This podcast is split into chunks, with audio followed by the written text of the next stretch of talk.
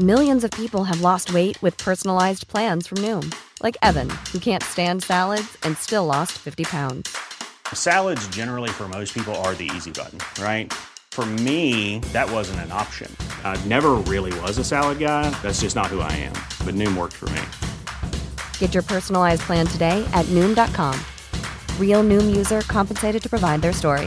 In four weeks, the typical Noom user can expect to lose one to two pounds per week. Individual results may vary.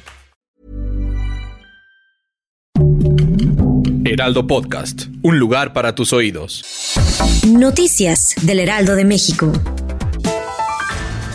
La jefa de gobierno de la Ciudad de México, Claudia Sheinbaum, respondió a la pretensión que tiene la legisladora Lili Telles para convertirse en la banderada de la oposición para enfrentarla en las urnas en 2024 y afirmó que el bloque conservador busca defender las estructuras de poder corrupción y privilegios que había en el pasado, por lo que no veo una propuesta sólida en Telles para mejorar el país.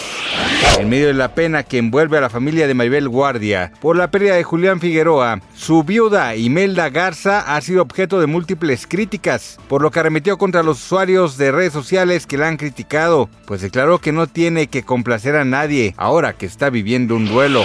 La empresa Infomedios emitió un comunicado de prensa donde confirmó la participación de la actriz Maribel Guardia en las funciones de la obra de teatro Lagunilla Mi Barrio, que se llevarán a cabo el próximo 19 y 20 de abril en Y Tijuana. Hasta el momento no se ha confirmado ni desmentido que la costarricense dejará la obra.